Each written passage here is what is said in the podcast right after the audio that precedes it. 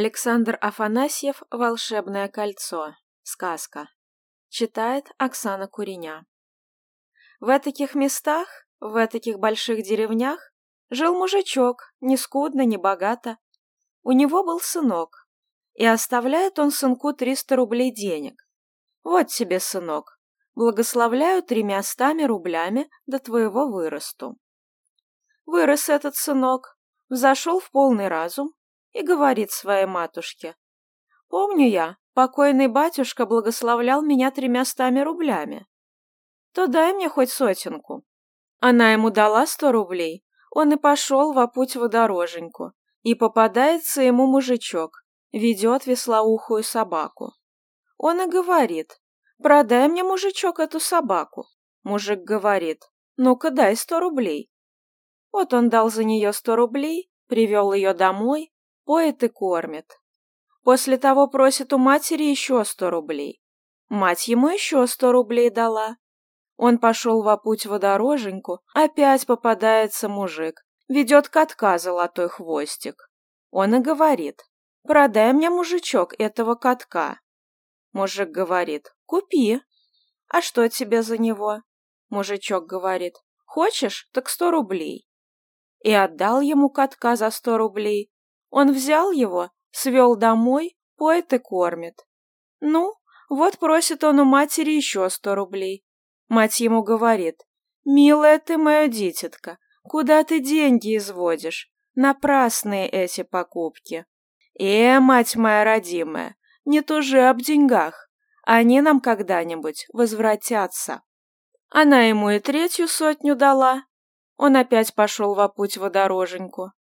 Ну хорошо, в таких местах, в таких городах умерла царевна, а у ней на руке было золотое колечко. Ему, доброму молодцу, очень хотелось снять с руки это колечко. Вот он закупает караулов, допустить его до царевны. Подошел к ней, снял с руки колечко и пошел к своей матери. Никто его не сдержал. Живет долго ли, коротко ли, вышел на крылечко и перекинул это колечко с руки на руку. Выскочило из колечка триста молодцев и сто семьдесят богатырев и спрашивают у него, что заставишь нас работать? Вот что заставлю. Первое — сшибите мою старую избу и поставьте на этом же месте каменный дом, и чтобы матушка моя про то не знала. Они сработали в одну ночь. Мать его встает и удивляется. Чей это дом такой? Сын ей говорит, матушка моя родимая, не удивляйся, а молись Богу. Дом этот наш. Вот живут они, долго ли, коротко ли, в этом доме. Вышли ему совершенные годы, и захотелось ему жениться. В этаком царстве, в этаком государстве у такого-то царя была царевна, и ему хочется на ней посвататься. Сватай-ка за меня, моя родная матушка. В этаком царстве у такого-то царя есть дочь хороша.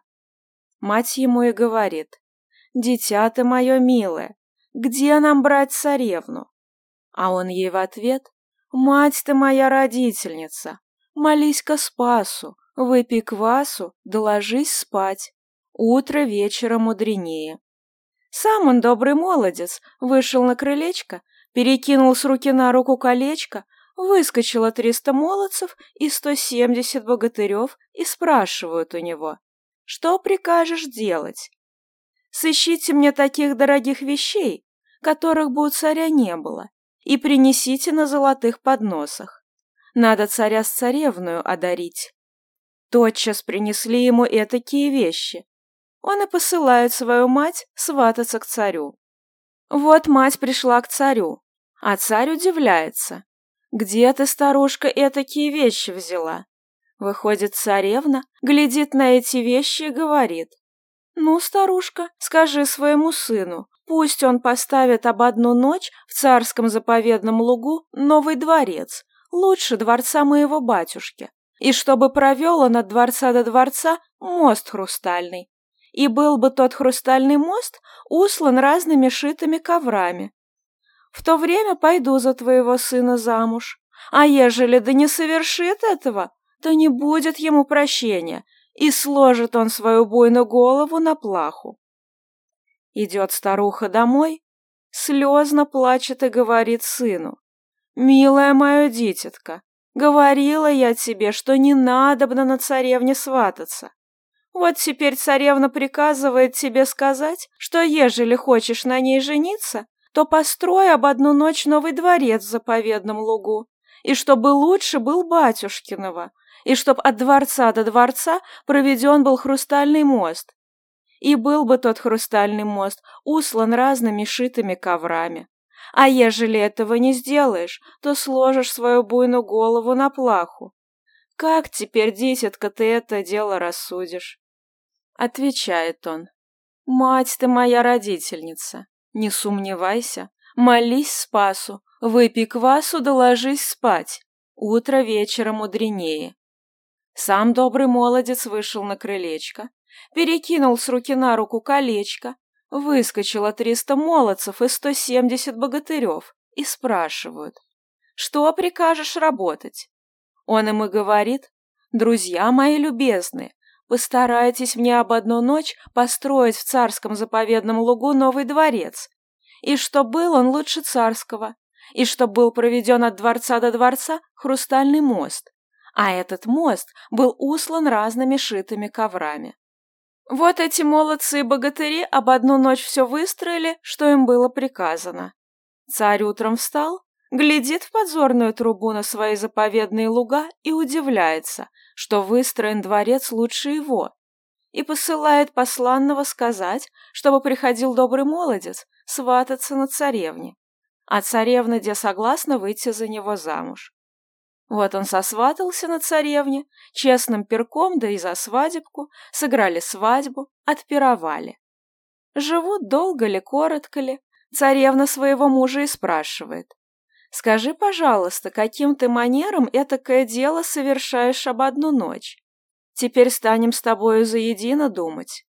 Улещает его, уговаривает и подносит ему разных водок. Напоила его мертвецки пьяным, он ей сказал, вот я чем, колечком. А она у пьяного колечко взяла, перекинула с руки на руку, выскочила триста молодцев и сто семьдесят богатырев и спрашивают, что прикажете делать? А вот что. Возьмите этого пьяницу и выкиньте на батюшкин луг, а меня снесите со всем дворцом за три девять три земли, за десятое царство к такому-то королю. Они об одну ночь и приставили ее туда, куда приказала. Царь встает утром, смотрит в подзорную трубку в свои заповедные луга, не стало ни дворца, ни хрустального моста, только валяется один человек. Посылает царь посланных, узнайте, что там за человек лежит.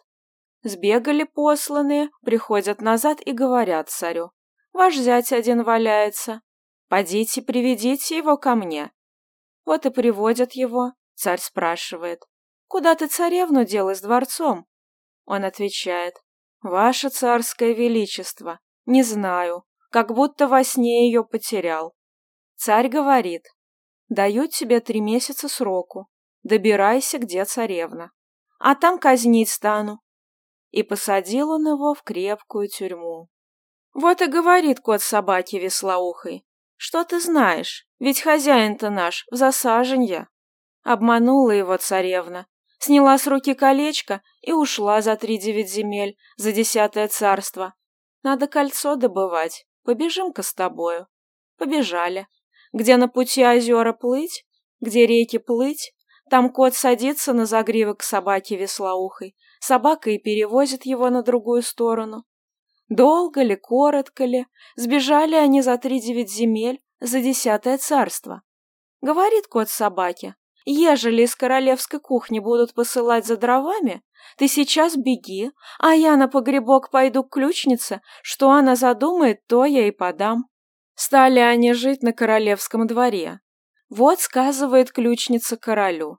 Есть у меня на погребке котик золотой хвостик, что задумаю, то и подаст. Повар говорит, а у меня есть собака веслоухая. Как стану посылать мальчика за дровами, она опрометью бежит и несет. Король приказывает. «Приведите мне собаку веслоухую в мою спальню». А царевна велит. «А ко мне приведите котка золотой хвостик». Привели кота и собаку. И день, и ночь во дворце остаются. А царевна, как спать ложится, колечко завсегда в рот берет. Вот бежит ночью мышь, а кот за загривок ее и цапнул. Мышь говорит, «Не тронь меня, кот, я знаю, зачем ты пришел. Ты пришел за колечком, я тебе достану его». Кот ее выпустил. Она вскочила на кровать и прямо к царевне. Сунула свой хвостик ей в рот и зашевелила. Царевна плюнула до колечка и выплюнула. Кот цап и кричит веслоухой собаке «Не зевай!».